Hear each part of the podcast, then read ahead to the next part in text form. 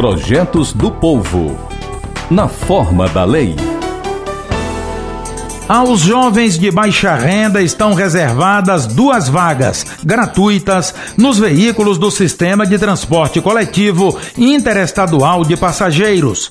Outras duas vagas com desconto de 50% no mínimo no valor das passagens, conforme a Lei Federal número 12852 de 5 de agosto de 2013, Estatuto da Juventude e o Decreto Federal número 8537 de 5 de outubro de 2015.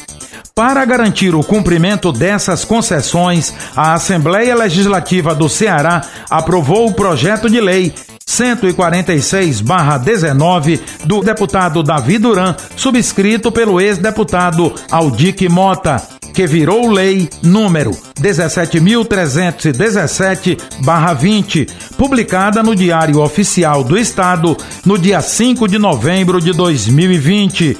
A lei dispõe sobre o direito ao transporte coletivo interestadual gratuito aos jovens de baixa renda e torna obrigatória a divulgação da gratuidade ou desconto por meio de cartazes nos terminais rodoviários ou pontos de vendas de passagens.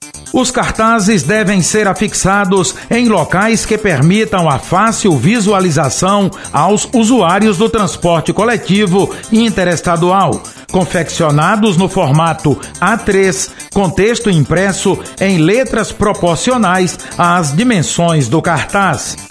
A responsabilidade pela disponibilização das informações sobre as duas vagas gratuitas e outras duas com desconto de 50% no mínimo é das empresas que operam o sistema de transporte rodoviário interestadual.